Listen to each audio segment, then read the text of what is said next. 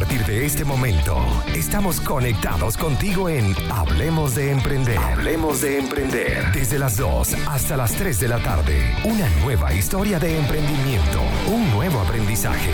Conducido por Felipe Rangel.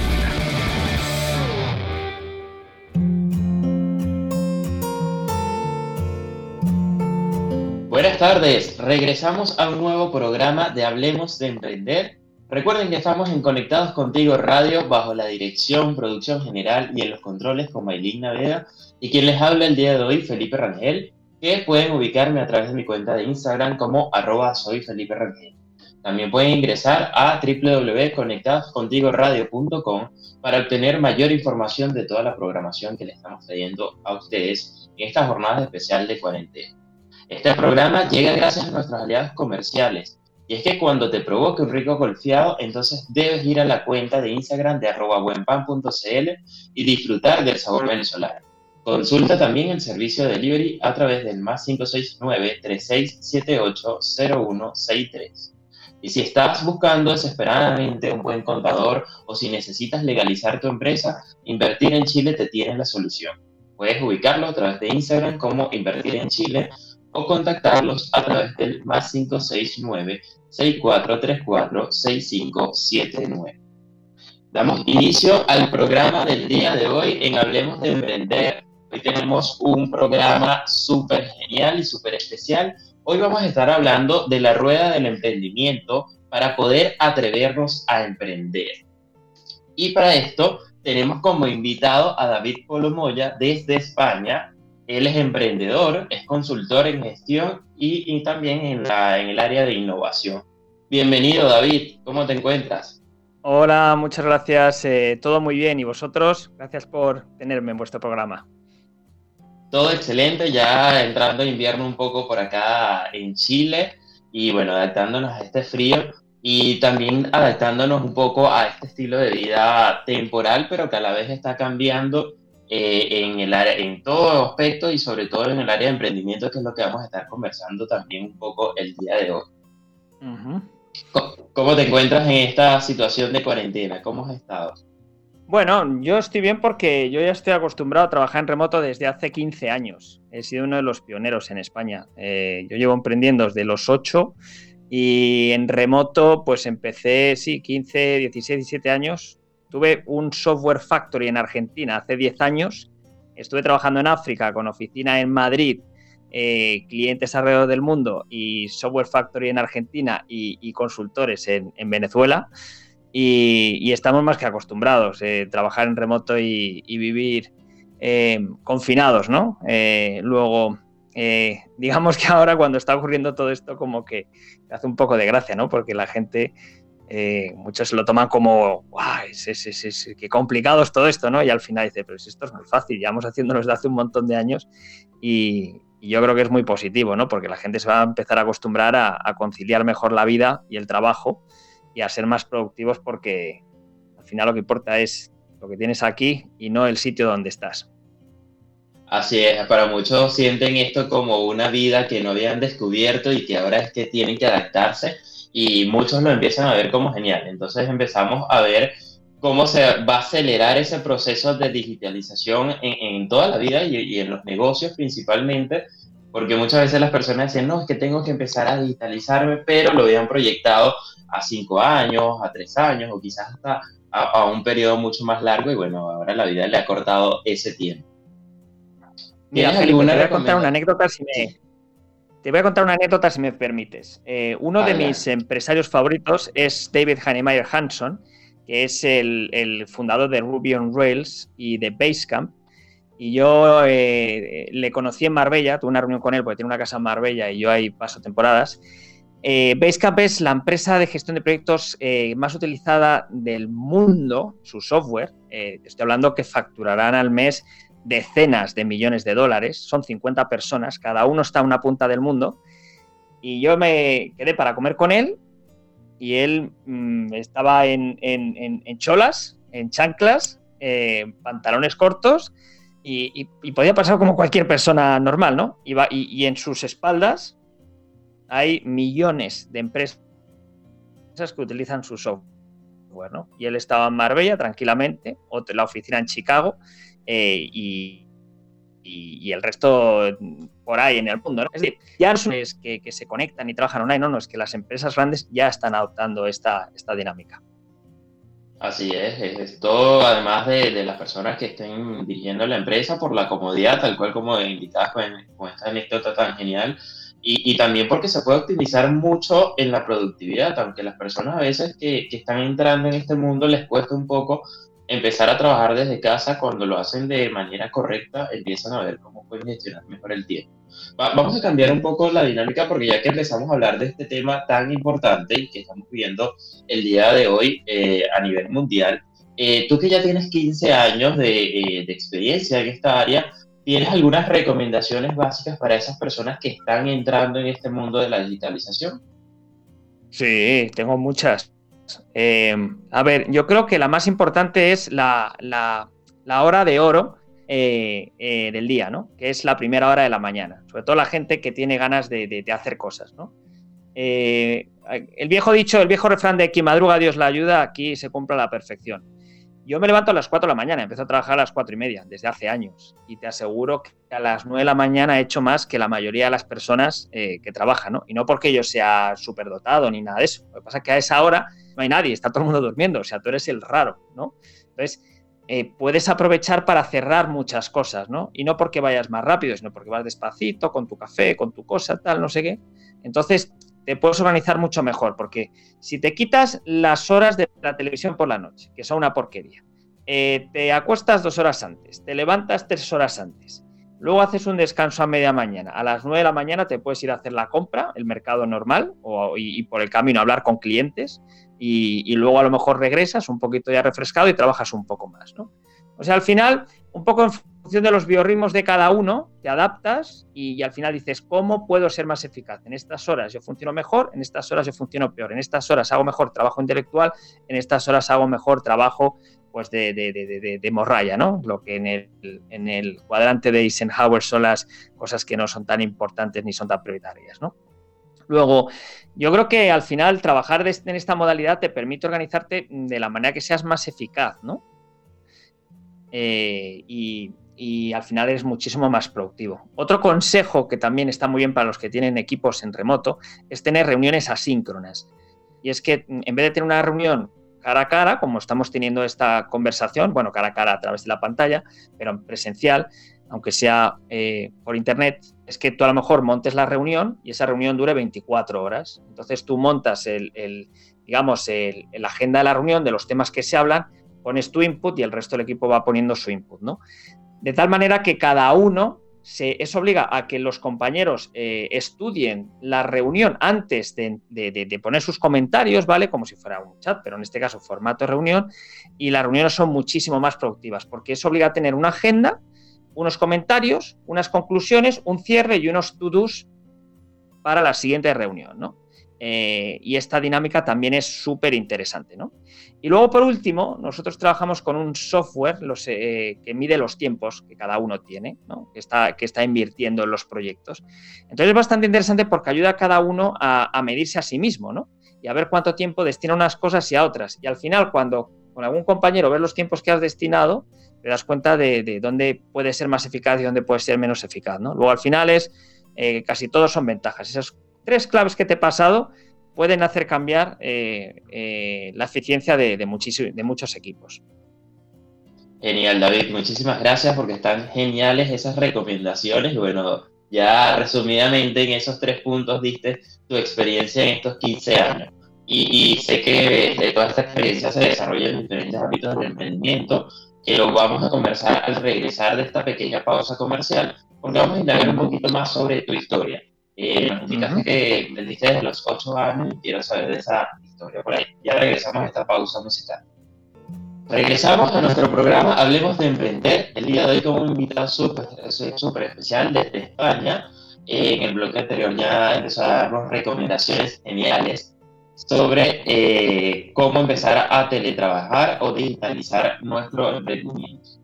David, eh, quisiera saber, porque esto para mí es muy importante de transmitir a las personas, genera tanta inspiración, eh, de, de, toda esa experiencia que han tenido y en tu caso que estás aprendiendo desde los ocho años, quisiera que contaras un poco de cómo empezaste y sé que durante todo este camino que llevas recorrido bastante largo, eh, has tenido muchos fracasos y son pocas las personas que les gusta eh, hablar sobre el fracaso o que se atreven a hacerlo, pero de ahí obtenemos mucho aprendizaje y sé que tú le das un enfoque bastante positivo a eso para poder transmitírselo a las personas que nos están escuchando y que están quizás recién emprendiendo o que todavía les falta más experiencia en el área.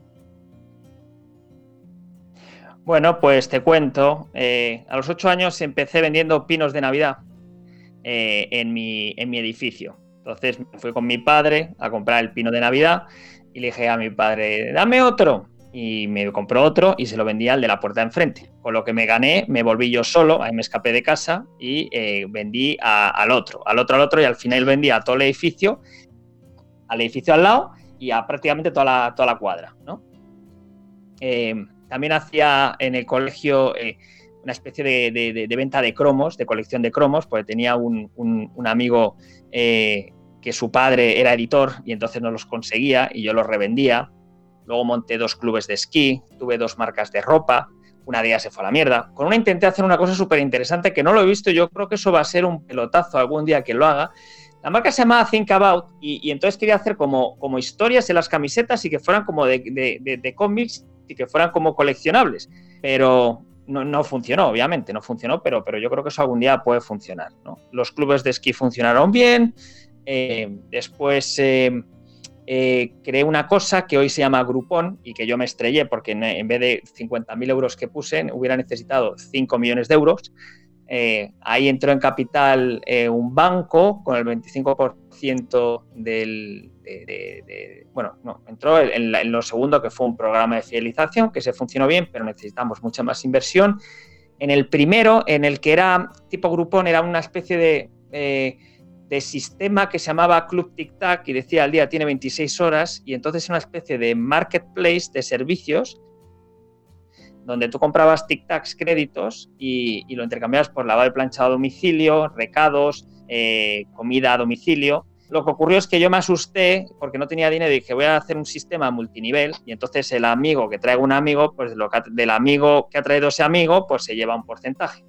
Entonces, como los precios estaban bien y todo el mundo lo necesitaba, pasamos de tener tres clientes 30 y en tres días a 300. Y entonces me dijeron las señoras que hacían el lavado de plancha a domicilio que, oye, guapo, que, nosotros no tenemos 10 furgonetas para serviros.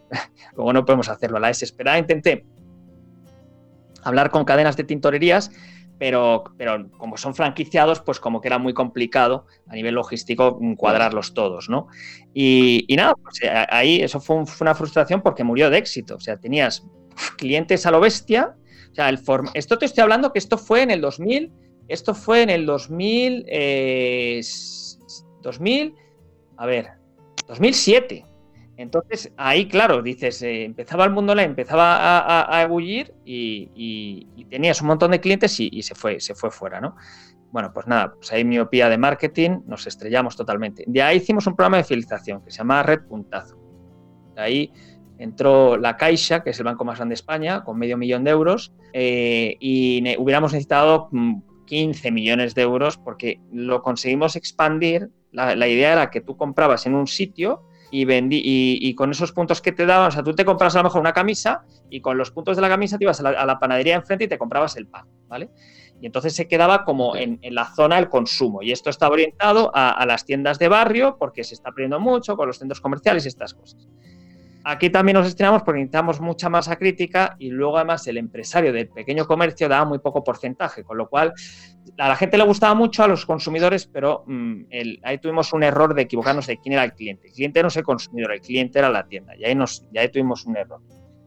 De todo esto lo que aprendimos es que, bueno, eh, es lo que ahora enseñamos en, Emprender Fácil y Gestionar Fácil, todas estas lecciones, que al final las cosas las tienes que hacer bien y no te puedes enamorar de la idea, ¿no? Eh, ahí en, ambas cosas fallaron muchas historias, ¿no?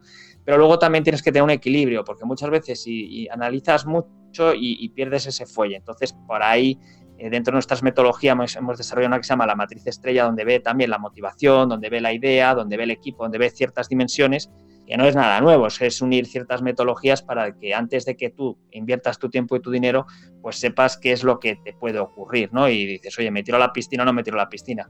Pues el problema que tienen los emprendedores, y te lo digo con experiencia porque he asesorado más de 1.500, si no 2.000, porque la página, pues eh, tenemos un tráfico en pico, hemos llegado a tener el millón de visitantes únicos al mes entre emprender y gestionar fácil al mes, y claro, pues eh, te puedes imaginar la lluvia de correos que hay diarios, ¿no? Y antes teníamos además un icono para que nos hicieran preguntas, ¿no? Claro, la gente, el problema de los emprendedores que se enamoran es que hay todo este, este ruido de los superhéroes, los superemprendedores, tal y cual, y al final no es montar una empresa en sentido común. Entonces se enamoran, no quieren eh, eh, escuchar muchas veces y entonces cometen los errores de, precipitarse un poco más, ¿no? En vez de pensarlo un poquito antes de dar el primer paso, ¿no? y, y entonces nosotros cometimos esos errores y luego los aprendimos. ¿no? Después de ello monté Time Management, que es la, empresa de servicios que tenemos, que damos eh, consultoría, eh, servicios de software, tenemos nuestro RP, CRM, HRM, que hace de todo, te hace el pan, te hace la comida, te lleva a la empresa, te hace de todo, es una maravilla, se llama Platzilla y es nuestro muñequito que es un diablito, y todo lo hacemos a partir de ahí, y nuestros clientes también. Eh, los blogs los hicimos, fíjate, los blogs los hicimos por, por, una cuestión de desahogo, porque yo estaba en Cabo Verde en un proyecto, en una petrolera en África, eh, y, me frustraba muchísimo, porque era una petrolera nacional eh, en, un, en, un, archipiélago y, claro, y, una cosa estatal. Entonces, claro, eh, tenía que hacer un proyecto que era cambiar la compañía, básicamente. Porque me contrataron para dos cosas, pero luego, como la cosa iba tirando, pues dijeron, no, no, tú no te vayas, no te vayas a España, te quedas aquí, que vamos a hacer muchas más cosas. Entonces, a mí, digamos que me lanzaron ahí a los, a los leones, ¿no? Ahora, todo, tuyo. Y, tú, peleate con Entonces, claro, todos los días es una frustración tremenda. Entonces, eh, empecé a escribir, empecé a escribir, empecé a escribir, era como una válvula de escape, ¿no? Las cosas como a mí me gustaría que fueran. Total, que ese hobby eh, se convirtió en una pasión y al final, pues, 3.000 artículos después, seis años después, eh, creo que tenemos a lo largo del tiempo más de 30 millones de personas nos han leído. Eh, y, bueno, pues la historia al final, fíjate, sin planificarlo, pues eh, se ha llegado a esos niveles. Luego después eh, fuimos a hacer los sistemas en una naviera que tenía dos ferries y, ahí fue, eso fue muy, muy, interesante porque estaba en la ruina y me dijeron, oye, si quieres sacarla de la ruina, ahí la tienes toda tuya y si no, pues no te vamos a poder pagar porque no hay dinero no sabían los dueños lo que ocurría. Entonces ahí es donde tuve la ocasión de decir, voy a aplicar todo lo que sé, vamos a, muerte, porque se va a ir al, se, va se, va a hundir la, naviera, ¿no? No, no, tenía, no, tenía, no tenía sustento, estaba la bancarrota, entonces despedía al 60% de la plantilla. Bueno, tengo el récord del mayor despido en. Cabo Verde. Imagínate, la plantilla era grande, era una empresa grande. ¿eh? Claro, me querían matar al principio, decían, pero el, blanquito este, es este, este de qué va, o sea, pero es que, que no, no, era sustentable. Tuve que reunirme con el gobierno, con los bancos, a renegociar todo, eh, hacer contratos en exclusividad con algunas empresas. El ferry, un ferry estaba estropeado. Había un ferry de mil pasajeros, otro de 400. Eh, uno eh, consumía mucho, lo dejamos a un lado, y el de 400 pues era una pelota de ping-pong que no paraba de ir de un lado para otro. O sea, el ferry que más vueltas ha dado en la historia del país. Al final sacamos adelante la, naviera, lástima que, luego pues, se hundió el, segundo barco y entonces ya se tuvo que cerrar. Eh, luego la historia no termina bien, eh, pero bueno, eso no fue culpa mía, es que en la bocana del puerto se estrellaron, se estrelló un petrolero contra el, el, que era el petrolero de la otra empresa de combustibles, que estaba eh, Shell y, la, y Enacol, que es la empresa nacional de combustibles. Yo creo que porque sabía que yo trabajaba en la otra y, además era consultor de la competencia que dijeron, pues, pues voy a ir a por este. No lo sé teoría conspiranoica, pero bueno. En definitiva, eh, muchas, eh, muchas eh, experiencias, mucha gente con la que hemos estado y, de todo se aprende, ¿no? Y al final, como que las cosas van cayendo según va pasando el tiempo un poco por sentido común, ¿no? Una mezcla de hacer las cosas bien, pero tener pasión y sobre todo, y lo más importante que siempre se lo digo a todos, haz lo que te guste.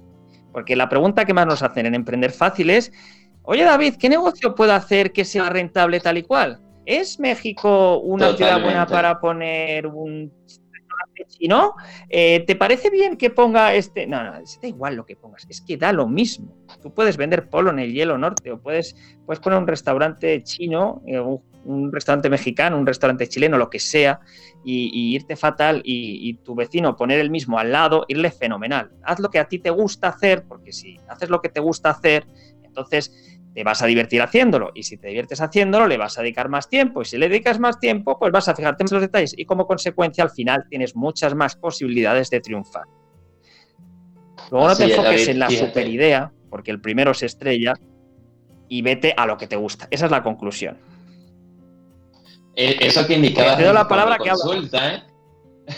no, es que está excelente lo que estás contando y sobre todo que en el próximo bloque, porque tenemos que hacer una pausa, vamos a conversar sobre las diferencias y similitudes del emprendimiento de cómo se maneja en España y en Latinoamérica, que muchas veces creen que es muy distinto por ser continentes diferentes y vemos que no. Lo que tú indicabas que la mayoría de los emprendedores te dicen qué negocio es más rentable, qué negocio me da dinero, eso pasa en todos los países de Latinoamérica también y es un punto muy importante que vamos a retomar al regresar de esta pequeña pausa comercial. Regresamos a Hablemos de Emprender con esta entrevista que estamos teniendo tan genial con David. Y eh, quiero tocar un tema muy importante, porque como indicaba, eh, muchas veces las personas creen que por estar en otro continente es una situación totalmente diferente y vamos a conseguir algunos pequeños puntos, pero eh, también vamos a encontrar muchas similitudes. quisiera, tú en tu caso, David, que tienes experiencia que has conocido ambos continentes, y sobre todo también que estás dando la consultoría para emprendedores. Eh, mencionaste algo muy importante sobre detectar cuál es la pasión y qué es lo que les gusta hacer a las personas para desarrollar su emprendimiento. Y esa pregunta que indicaba se repite muchísimo. A mí también me suele pasar que dice, ¿cuál es el negocio más rentable? ¿Cuál es el negocio que me da más dinero? ¿Cómo pueden las personas enlazar esa pasión con un emprendimiento que quieran desarrollar? Vale, mira, un cliente mío factura eh, cerca de, ahora no lo sé porque ya hace tiempo que no le doy consultoría, pero en su momento, hace cinco años, facturaba alrededor de 4 millones de euros. ¿Sabes lo que hacía? Vendía limones. ¿Tú sabes cuántos limones hay que vender para facturar 4 millones de euros? Hay que vender un montón de limones, ¿no? Eh, y otro cliente que este trabajé con él poco tiempo eh, vendía caracoles y facturaba también otra auténtica locura, ¿no? Entonces, ¿esto qué quiere decir? Que tú vendiendo limones y vendiendo caracoles puedes ganar más dinero que cualquiera que, haga la última super aplicación o la última innovación del mundo mundial, ¿no? Es decir, da igual lo que estés haciendo, si lo haces bien, te puede ir muy bien, ¿no? Eh, es verdad que ahora con el tema de Internet y la facilidad de aplicaciones, etcétera, etcétera, pues parece como que el mundo de la tecnología es más atractivo, ¿no? Pero, pero no tiene por qué ser así. Al final mm, es un poco sentido común. No te dejes eh, influenciar demasiado por los cantos de sirena y, vete a lo que te gusta, porque le vas a dedicar más tiempo, ¿no? Entonces la gente se... Eh, primero lo de emprender, la gente se lo toma como es que necesitas tener unos conocimientos especiales para emprender. No, no tienes que ser ni un marquetero bestial, ni una persona que sepas de finanzas, ni, ni, ni, ni mucho menos. Tienes que ser una persona proactiva e intentar buscar soluciones a los problemas y buscar fuentes de información donde puedas conseguir la información que necesitas para solucionar esos problemas. Ni más ni menos, tenés don de gentes y poder hablar con las personas. ¿Qué es lo que pasa? Que si yo soy una persona que soy tímida, aunque me gusta emprender, pues hombre, no te dediques a intentar vender y consiga alguien que te acompañe y que haga esa labor.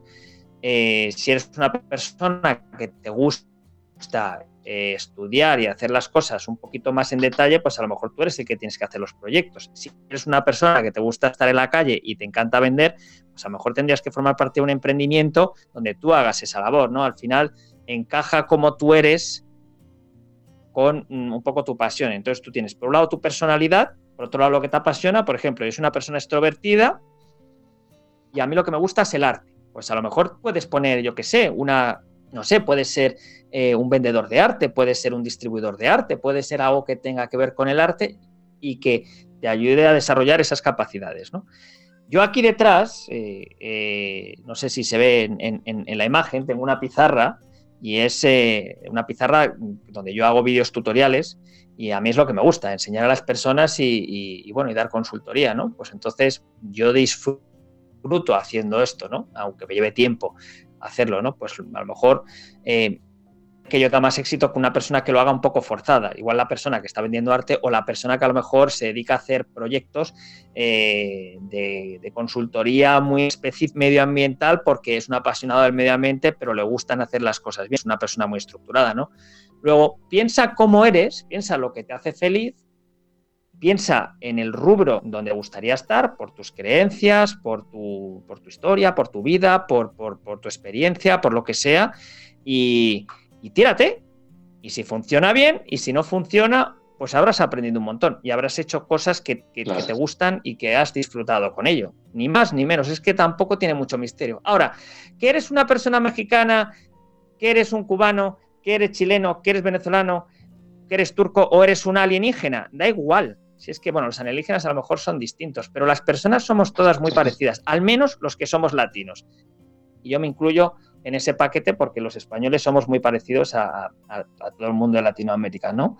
Eh, nos gusta hablar con las personas, nos gusta eh, eh, disfrutar de la vida, etcétera, etcétera. ¿Hay diferencias? Bueno, hay diferencias un poco en la manera de tratar las cosas. El español es un poco más seco, el latino es un poco más...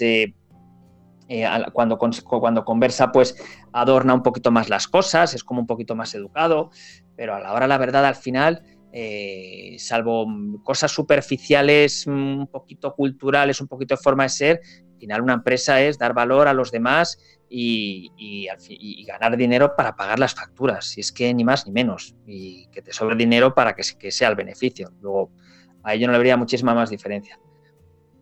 Otra cosa, a nivel regulaciones, a nivel que... Dime.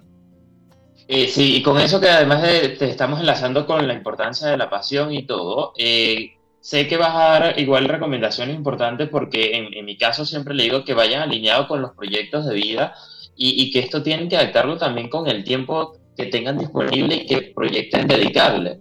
Y yo lo vi a través de una de tus frases que indicaba, y lo cito textualmente, dice, no es necesario que sufras y te levantes a las 4 de la mañana para ser más productivo. Tu negocio tiene que ser algo más natural para ti. Y eh, con esto va relacionado a ese tema de la adaptación, porque pasan, por ejemplo, madres eh, que quieren empezar a emprender y quizás buscan un negocio que no le tiene un horario nada favorable para poder dedicarle a sus hijos y poder dedicarle el entendimiento. Entonces, ya por ahí están teniendo una incompatibilidad con lo que quieren desarrollar y con lo que pueden desarrollar en ese momento. Bueno, a ver, eh, no es necesario que te levantes a las 4 de la mañana o no es necesario que hagas 14 horas. Eh, eh, la cuestión es que lo adaptes a tu realidad. Si estás haciendo lo que te gusta, que es lo más importante, al adaptarlo, mm, sea al final del día, cuando estás, cuando estás trabajando, o sea, al principio del día, lo vas a hacer con mucha más ganas. Entonces, para esas personas que tienen los horarios complicados y que están empezando y no se quieren desprender del trabajo actual porque no quieren asumir todo el riesgo, pues sí, pues tendrá que hacer ese esfuerzo extra. Pero sabes qué?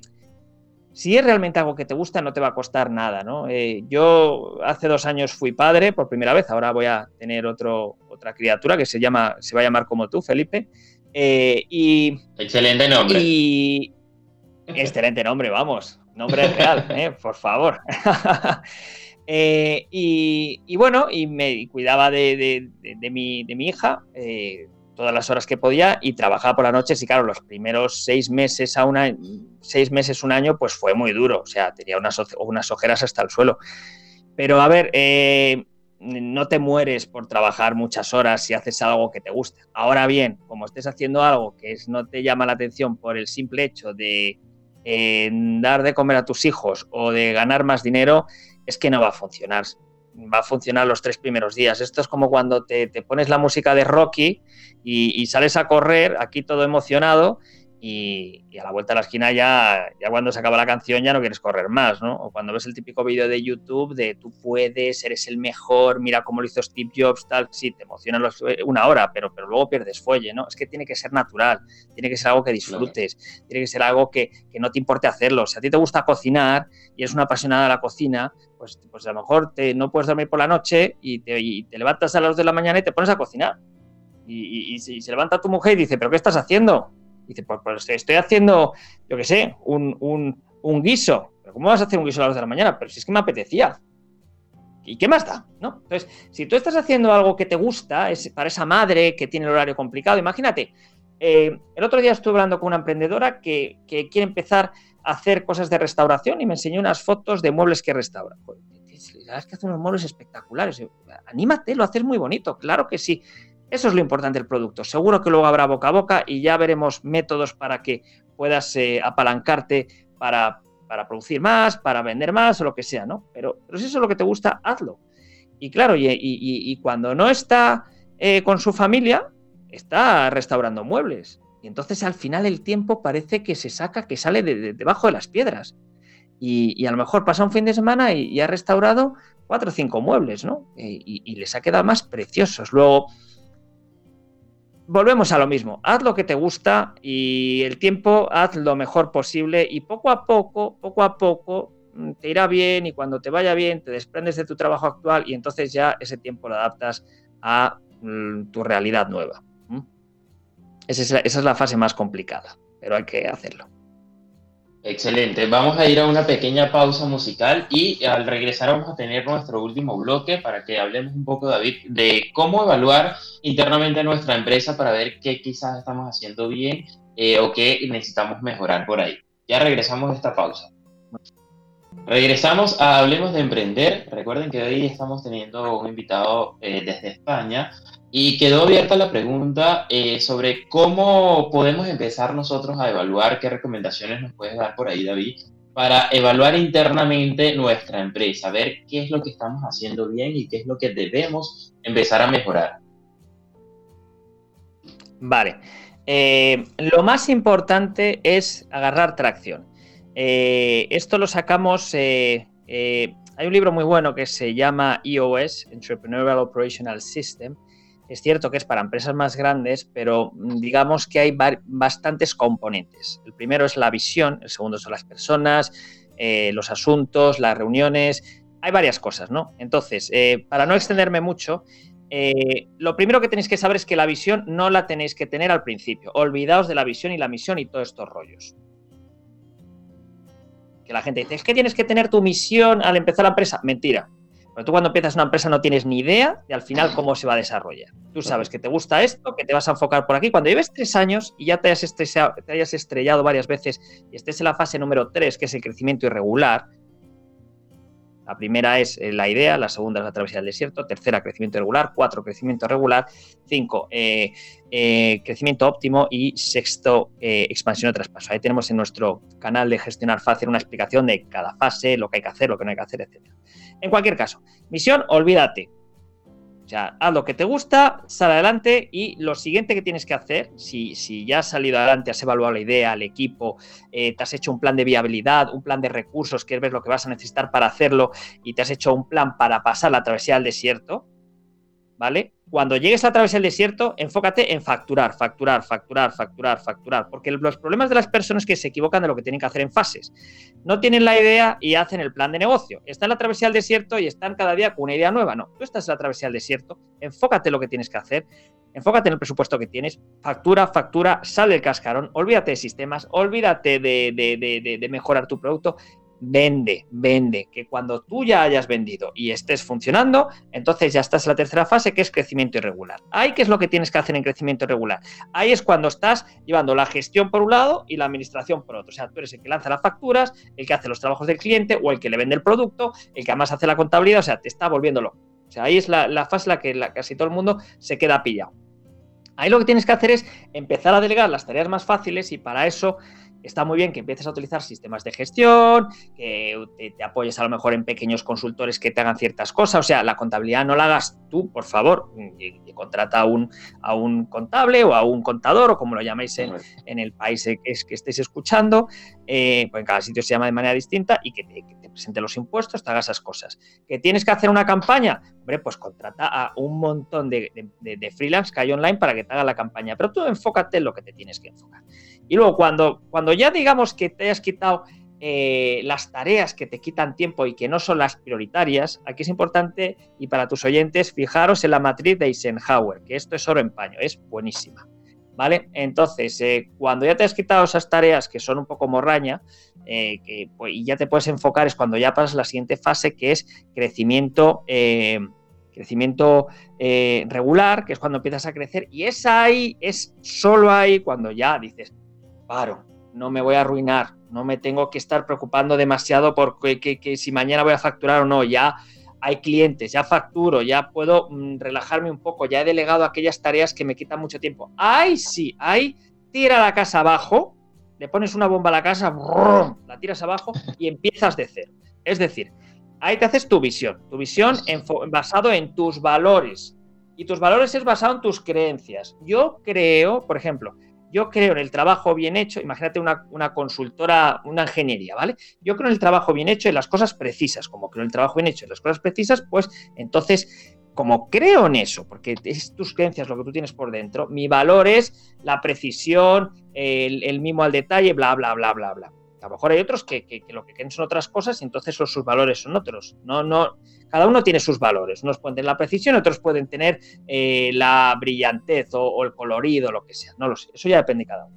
Pero desde tus valores, eh, que, que, parten de tus creencias, es cuando tú ya haces tu misión y tu visión, que es lo que quieres que sea tu empresa a un año, a tres y a diez. ¿Por qué a diez? Aunque esté lejísimos, porque si tú ves una montaña y ves la cima, es más fácil ver la mitad de la montaña y te es más fácil ver la primera parada que sería tu primer año. Y luego te haces además la visión trimestral. Ah, ahí es donde empezamos a hilar fino, ya trimestres, objetivos trimestrales, y objetivos trimestrales por personas, y objetivos trimestrales por equipos. Y de ahí entonces tenemos que tener una dinámica de reuniones, que es toda la semana reunirnos para ver cómo va, y todos los trimestres revisar los objetivos y de ahí en las reuniones tenemos que plantear los problemas. Y al plantear los problemas, entonces, como estamos en la misma reunión asíncrona, que es lo que mejor funciona, porque la gente lo mira con más detenimiento, eh, bueno, a ver, si estáis en la misma oficina podéis reuniros, pero mm, como este es un entorno de emprendedores, muchos trabajaréis con en otros lugares, ¿no? Entonces, en las reuniones donde salen los problemas, y al salir los problemas muchas veces es un problema con cinco síntomas distintos, ¿no? Ahí es donde se solucionan, soluciona problemas, revisa los indicadores, revisa las prioridades y ves agarrando lo que se llama tracción, ¿vale? Para ir avanzando, ¿ok? Y luego también otra cosa súper importante cuando estás en esa fase es eh, poner los valores de tu empresa la gente lo que tiene que creer, los valores de tu compañía. Para aquellas personas que cumplen con esos valores, que se queden y los que no, pues ahí está la puerta. Es así. Tu empresa ahora tiene que tirar para adelante. Luego, resumiendo, si estás empezando, ¿cómo sabes si lo estás haciendo bien o mal? Evalúa si es tu pasión, si está alineado con lo que te gusta hacer, si está alineado con em, lo que sabes hacer, lo que crees que puedes saber hacerlo bien. Si estás en la fase travesía del desierto, o sea, ya has empezado a lanzarte adelante y tienes el cuchillo entre los dientes, vende, vende, vende, vende, vende, vende olvídate de intentar conseguir dinero, que no, que no, que te olvides de financiación. Yo perdí dos años buscando financiación y luego me dieron la financiación y me dieron un dineral y me lo gasté todo enseguida. Es, fue como, es como si te dan, es como cuando tú ibas al colegio, tu papá te daba la paga, te la metías en el bolsillo, si te daba, yo qué sé, eh, imagínate que estamos hablando de bolívares. Te daba 10 bolívares, te lo gastabas. Te daba 100, te lo gastabas. Y te daban 1000, te lo ibas a gastar igual. Si es que te lo gastabas, lo que entra en tu bolsillo te lo gastas en esa fase. Entonces, no te preocupes en conseguir fondos. Preocúpate en vender, en vender, en vender, en vender, en vender. En intentar sobrevivir. Vale, es cierto, tienes que conseguir ciertos eh, fondos, pero no te obsesiones con ello. Pasas en la siguiente fase, que era la número 3 Crecimiento irregular, ahí delega, delega, delega para quitarte la moral y enfocarte en lo necesario. Y ya en crecimiento regular es cuando ya tiras la casa al suelo y la empiezas de cero. Luego no hay una cosa que tienes que hacer, es una misión en cada una de las fases para pasar a la siguiente. El problema de la mayoría de las personas es que se equivocan de lo que tienen que hacer en cada una de ellas. Y ahí es donde se estrellan y por eso los índices de fracaso son del 90 y pico por ciento. Porque la gente no sabe qué hacer. ¿He respondido a tu pregunta? Eh, demasiado bien y sé que la audiencia está súper encantada con todas estas recomendaciones y sé que eh, quedan ansiosos de querer escuchar más de ti, David, pero lamentablemente el tiempo se nos agotó. Ya estamos finalizando la entrevista. Eh, sé que pueden conseguir más contenido informativo en tu canal de YouTube, Gestionar así sale directamente. Y tienes también tu página web, emprenderfacil.com y gestionarfacil.com. Rápidamente indícanos cuál es la diferencia de contenido que pueden encontrar en estas páginas para que ellos puedan adaptar cuál, les beneficia más.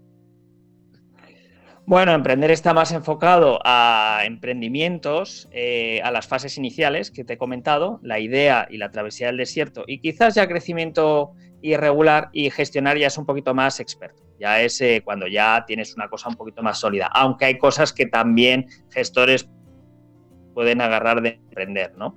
Eh, pero es un poco para diferenciar ambas audiencias porque son dos trabajos distintos que están tratando de hacer eh, uno es sacar adelante la empresa, ¿no? sacar adelante la idea y en gestionar es mejorar lo que ya tienes. Luego esa es la diferencia básica. Bueno, muchísimas gracias David por haber estado con nosotros en esta entrevista. Eh, nos despedimos, gracias a toda la audiencia también por haber estado con nosotros. Hablo para ustedes Felipe Rangel. Recuerden que pueden seguirme en mi cuenta de Instagram como arroba soy Felipe Rangel y nos escuchamos en un próximo programa de Hablemos de Emprender. Sigan en Conectados Contigo Radio. Recuerden que estuvimos bajo la dirección, producción general y en los controles con Maylin Naveda. Cuídense, quédense en casa y estamos pendientes. Recuerden que también este programa va a quedar grabado en formato podcast a través de Google Podcast, Spotify y también lo van a conseguir posteriormente en YouTube. Hasta el próximo programa.